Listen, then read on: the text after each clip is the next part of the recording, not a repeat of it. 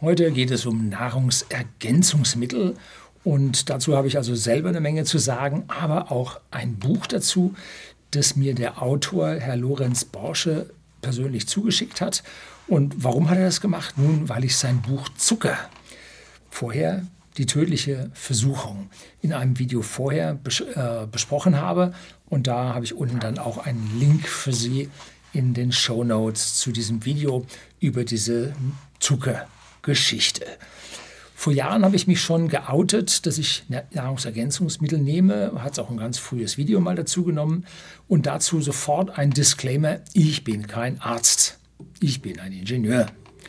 Und ich sehe unseren Körper, jetzt höre ich schon Gegentöne, ich sehe unseren Körper als eine biologische Maschine, die uns die Möglichkeit gibt, in unserem Gehirn ja, Gedanken zu pflegen, Emotionen zu haben, Verstand, Bewusstsein, alles das sitzt im Gehirn und der Körper dient dazu, dieses hier am Laufen zu halten. Und wie heißt es so schön? Ich glaube, das ist ein altes griechisches Ding. Ne? Ein gesunder Geist sitzt in einem gesunden Körper. Jo. Andersrum, ähm, sich gesund denken geht nur begrenzt. Ich will es nicht sagen, dass es überhaupt nicht geht, aber ist dann doch am Ende nicht so einfach. Das Buch vom Autor Herr Lorenz Borsche ist sehr, sehr kurzweilig, ja, lustig, amüsant geschrieben. Er nimmt sich auch selber gut auf die Schippe. Er nimmt da kein Blatt vom Mund, was er alles für verkehrte Sachen macht. Und äh, ja, wie er dann damit am Ende umgeht, er, welche Nahrungsmittel er zu sich nimmt und wie er dann dazu gekommen ist. So, das heutige Video ist dreigeteilt. Teil 1, warum überhaupt Nahrungsergänzungsmittel? Teil 2, Vorstellung der äh, Vorgehensweise in diesem Buch. Und das Dritte, was ich gemacht habe, wobei zwei und drei sich miteinander ein bisschen vermischt. Jetzt kommt das Intro, dann geht's los.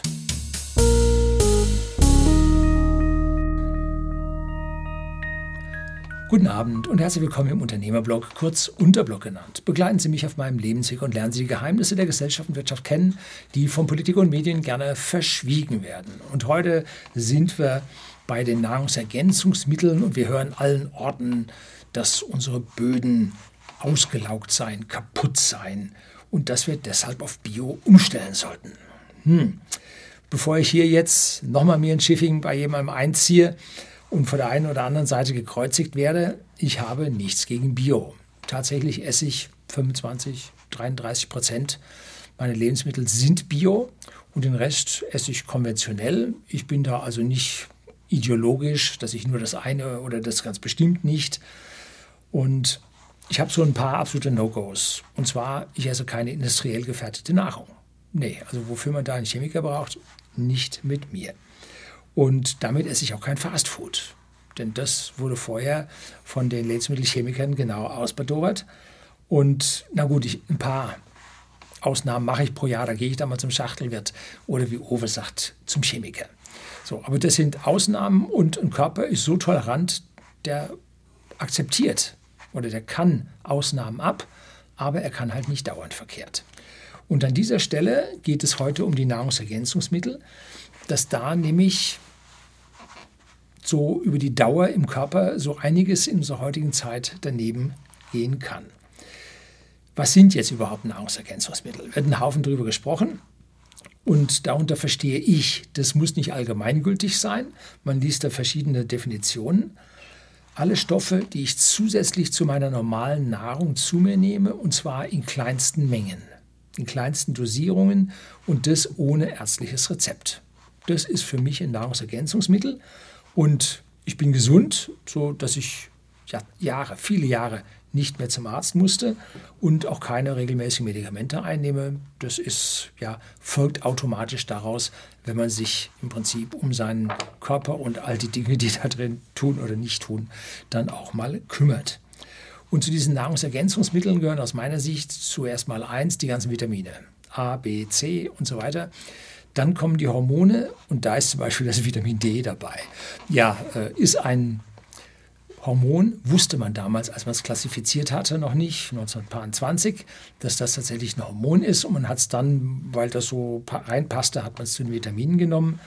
Und dann haben wir als drittes die Mineralien, so Lithium, Kalium, Magnesium.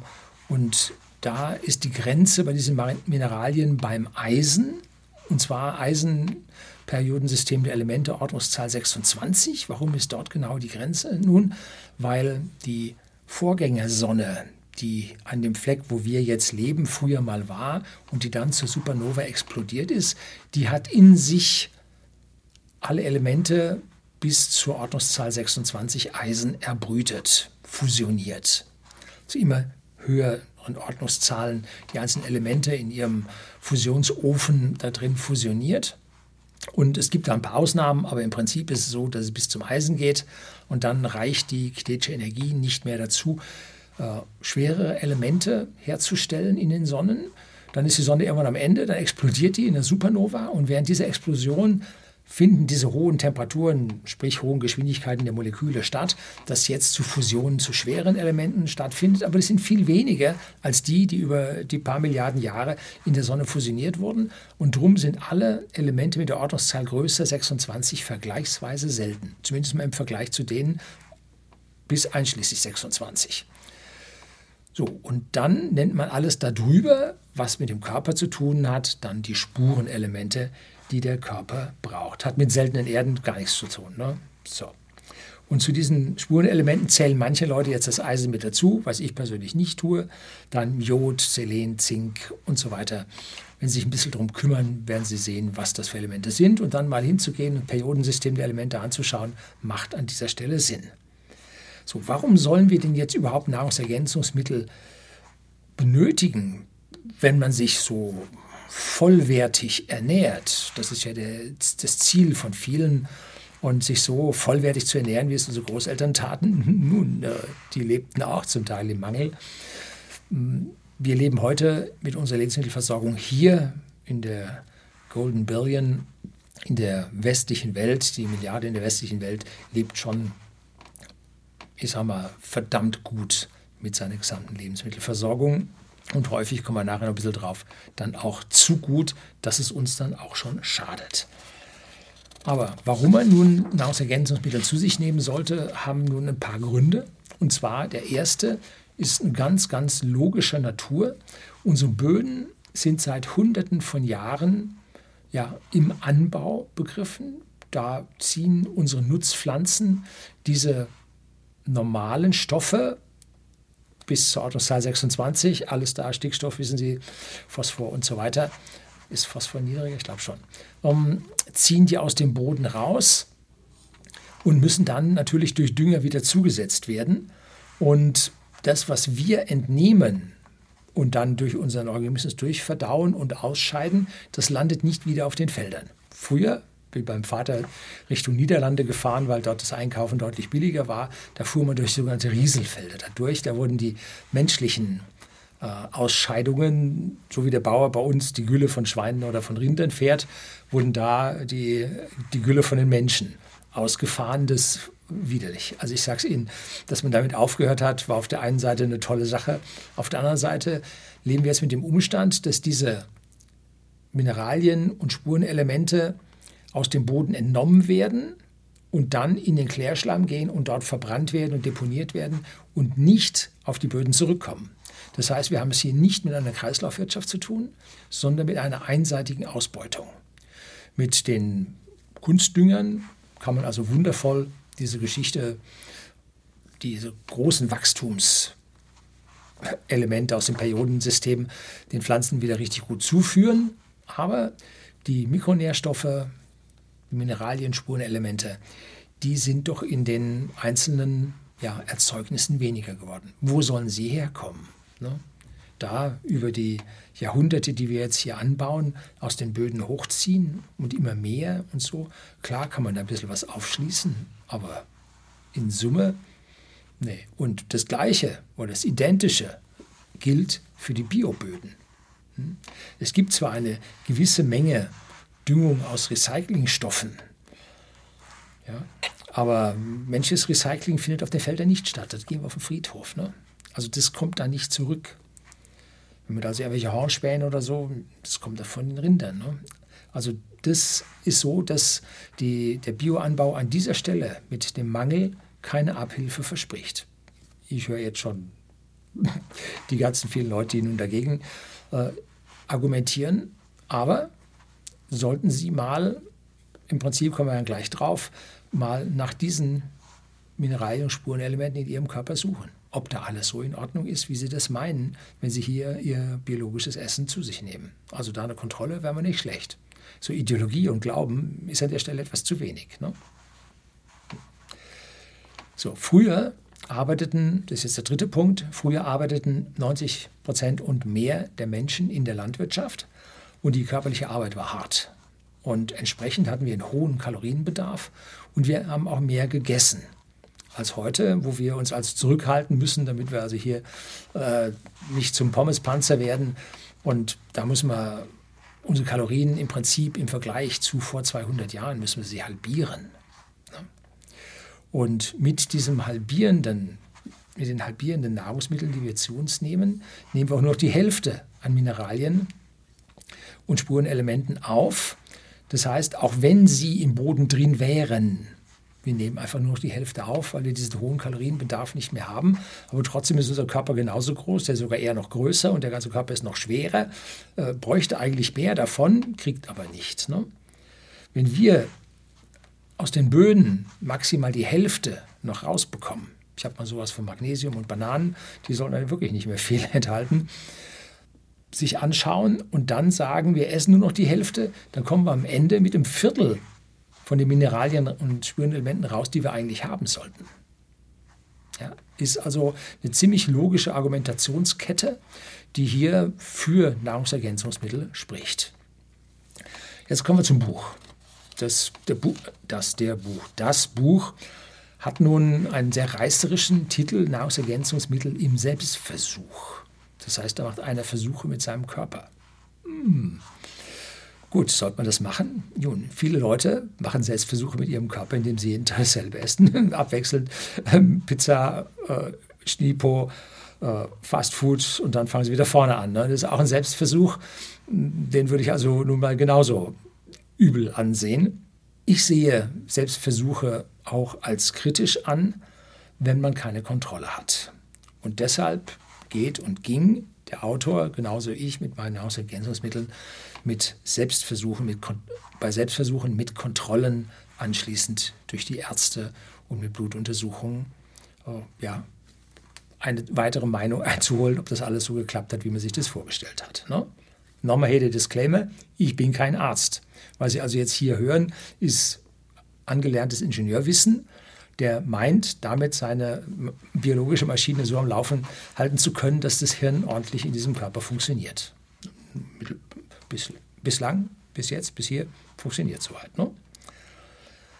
Für die verschiedenen Nahrungsergänzungsmittel hat nun also der Autor Lorenz Borsche Selbstversuchsreihen durchgeführt und sie dann anschließend per Blutuntersuchung beim Arzt verifiziert. Denn es gibt jetzt auf der einen Seite Stoffe, die können Sie beliebig überdimensionieren, über, ja, äh, dosieren, und zwar zum Beispiel Vitamin C. Ascorbinsäure, da gab es einen einen doppelten Nobelpreisträger, den Herrn Pauli, der hat also jeden Tag viele, viele Gramm Vitamin C zu sich genommen und ja, wenn man viel dazu trinkt, dann wird all das, was der Körper nicht aufnehmen kann, wird gelöst und wieder ausgeschieden weg. Ne? So, also da sieht es so aus, sagen wir vorsichtig, dass dieses Vitamin C nicht schädlich ist, zumindest bei ihm nicht schädlich. Es gibt viele Leute, die Vitamin C nehmen und man hat also von einer Vitamin C-Epidemie an dieser Stelle noch nichts gehört. Andere Stoffe sind fettlöslich und reichern sich im Körper an. Da wird es dann gefährlich, wie der Körper die abbaut. Und wenn man vielleicht zu wenig hat, dann dosiert man heftig, dann geht er hoch, geht er hoch, geht er hoch äh, und wird jetzt nicht gleichzeitig abgebaut und nur sehr wenig abgebaut und irgendwann, zack, stößt man oben durch und kommt nun in die Schädlichkeit hinein. Ne? So, und da muss man kontrollieren, sonst kann es daneben gehen.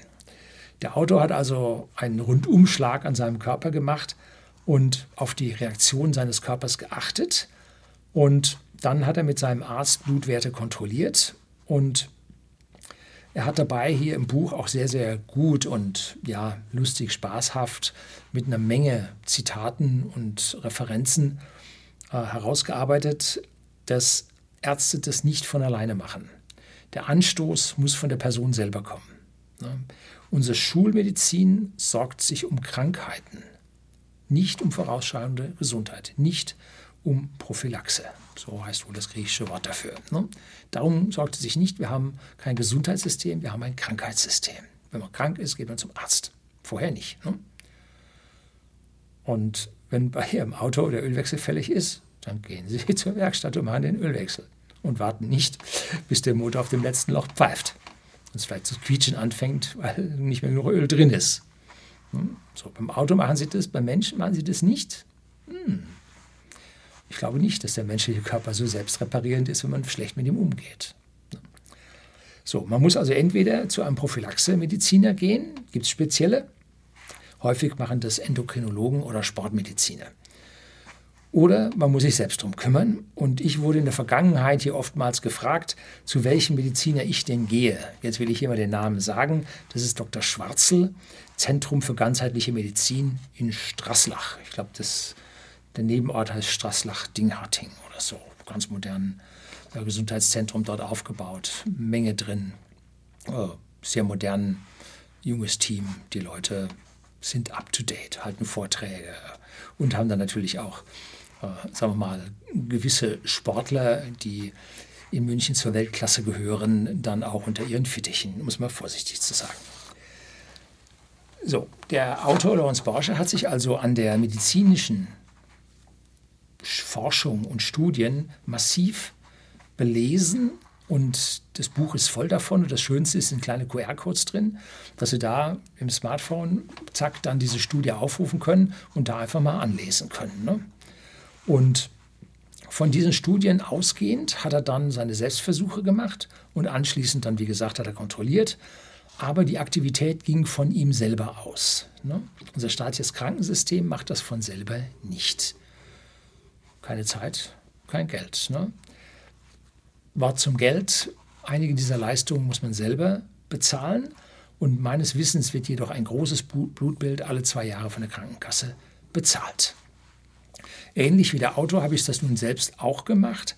Und Vitamin D habe ich selber dosiert und dann per Einsendetest, man kann ja also einen Test im Internet kaufen, im Versandhandel, wie wir von whisky.de, dem Versender hochwertiger Whiskys, einem privaten Endkunden in Deutschland, das auch gerne mit unseren Kunden machen.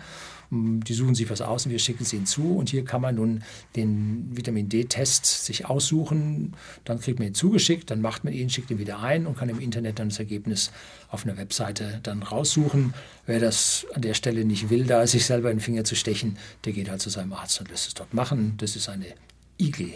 Leistung, wie es glaube ich so schön heißt. Ne? Individuelle Gesundheits Gesundheitsleistung oder sowas. Ne? Zahlen Sie 20, 30 Euro für und dann haben Sie Ihren Vitamin D-Wert an dieser Stelle auch, drin. Jetzt kommt es aber darauf an, wie wollen Sie diesen Wert einstellen?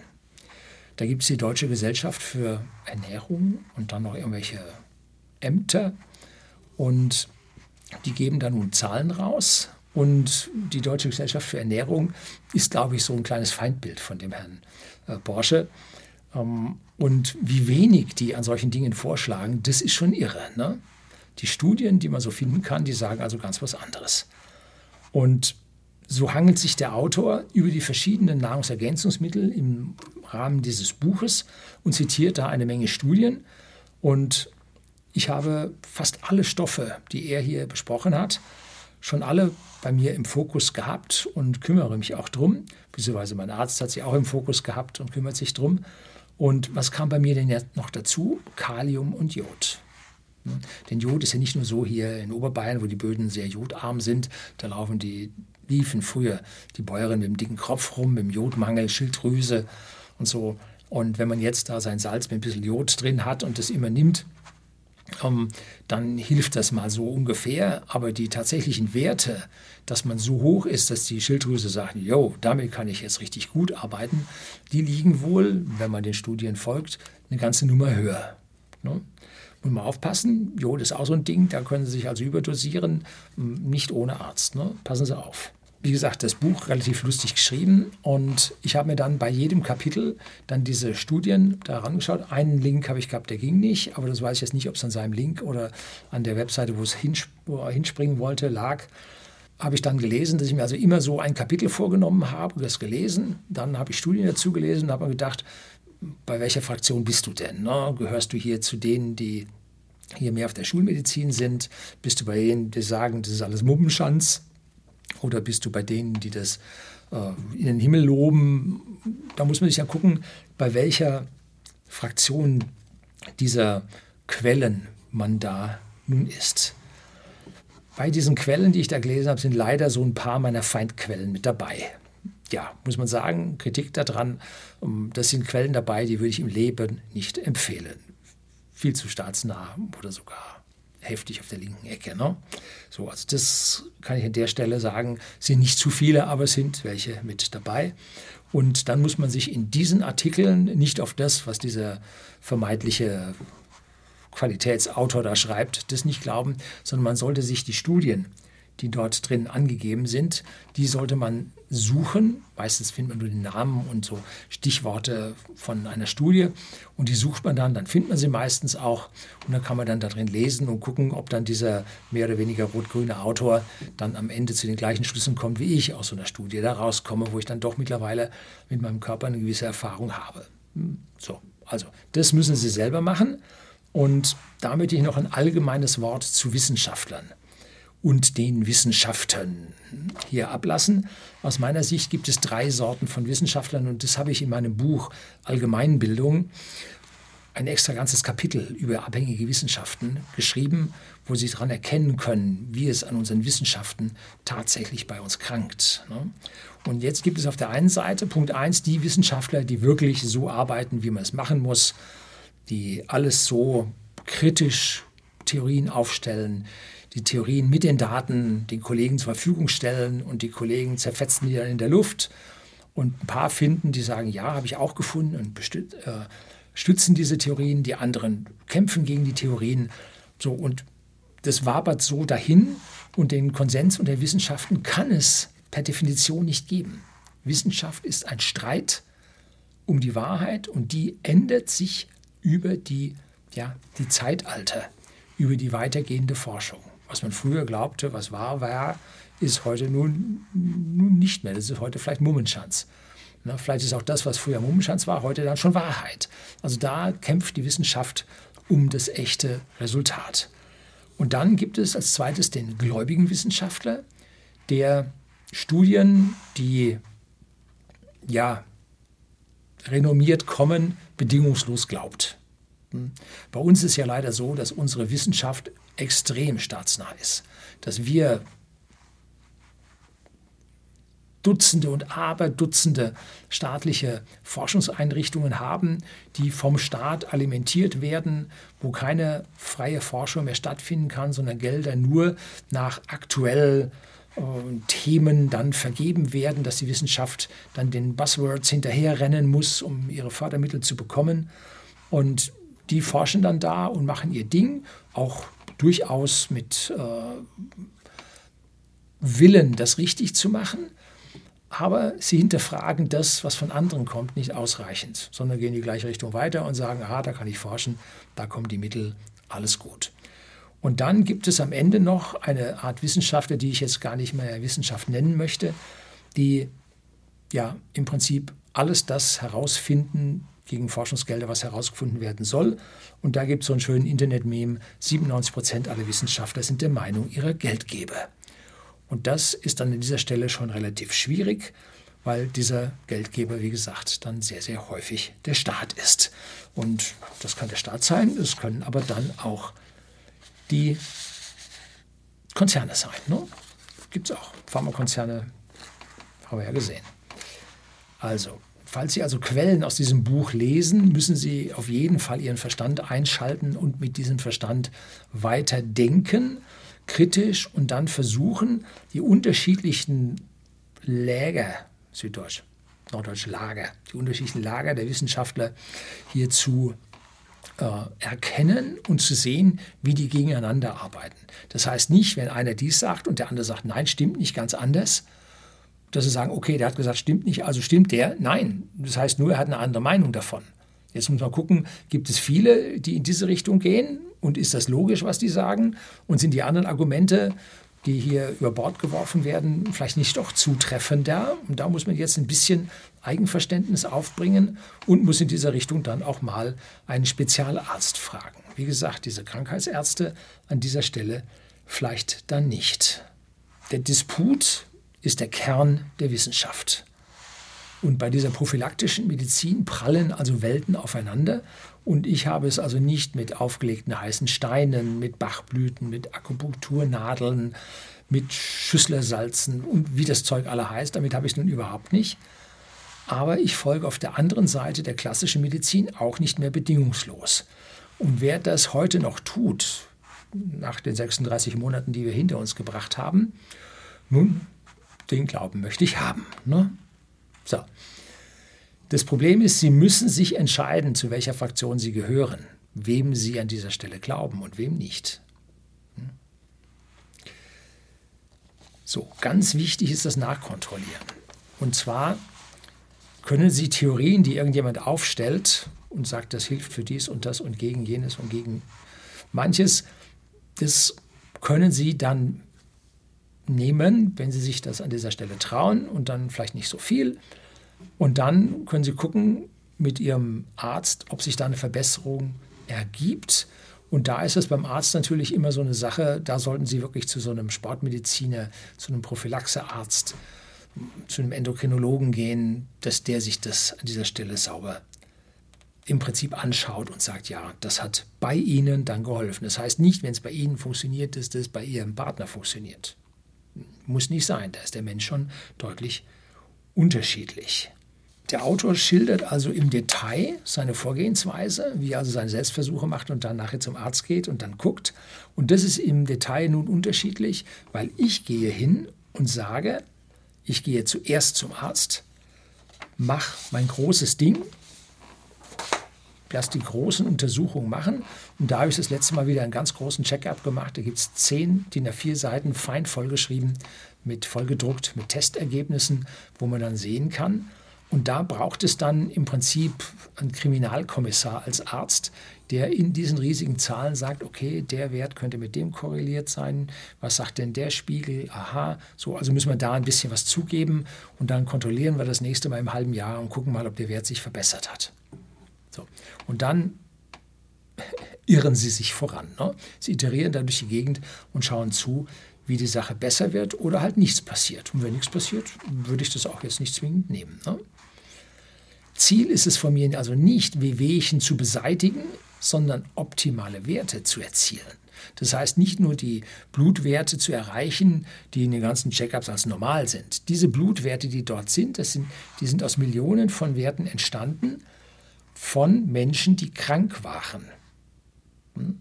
Das heißt, diese Blutwerte wurden bei den Messungen von Proben, wo Menschen krank waren, erhoben und sagt, durch die große Mittelwertbildung sollten wir hier den Bereich finden, der für den Menschen normal ist. Aber wenn man sich jetzt anschaut und sagt, man vergleicht sich jetzt mit einem Sportler, hm, tüchtig fitten, oder man vergleicht sich mit einem Jüngeren, hm, dann wird man sehen, da liegen die Werte jetzt beim einen zu besseren Werten, die sind dann höher, und beim anderen liegen sie zu besseren Werten, die sind dann niedriger. So, also müssen wir erstmal gucken, geht der Wert ins Positive gut oder ins Negative gut? Und dann sollte man schauen, was kann man denn tun, um diese Werte jetzt vom Ja, habe ich erreicht, in den besseren Bereich zu bringen. Denn dann werden sie leistungsfähiger. Hm? Das ist die Sache, die mich hier unterscheidet, dass ich sage, ich gucke nach allem und ich gehe nicht hin und sage, das, was mir nicht passt, an meinem Körper, da schaue ich zu, ob ich was zur Verbesserung finde. Leichter Unterschied, aber äh, die Vorgehensweise und wie er das beschreibt, also ich will sein Buch nicht abwerten, auf gar keinen Fall. Ich habe bloß für mich eine leicht unterschiedliche Meinung, die äh, mit seiner Vorgehensweise aber doch zu 80, 90 Prozent sich deckt. Jetzt habe ich also Nahrungsergänzungsmittel dann anstelle zu mir genommen und jetzt ist aber nicht alles von alleine gut, sondern ich muss jetzt richtig ansonsten verhalten. Das heißt, nicht zum Schachtelwirt gehen, kein Chemiker, keine Industrienahrung, keine Impulskaufartikel, wenig oder kein Zucker, komplexe Kohlenhydrate stattdessen und der schöne Spruch, Gemüse hält, was Obst verspricht. Und dann dazu natürlich eine gewisse Bewegung, Ausdauer, Pumpe, Ruhepuls kontrollieren, dass es in Ordnung geht, Cardio-Fitness und dann entsprechend leichtes Muskeltraining, damit sie hier ähm, ihre Muskelmasse nicht abbauen, was sowieso ganz schlecht für ihren Körper ist. Da gehen die Werte dann sowieso nach Süden.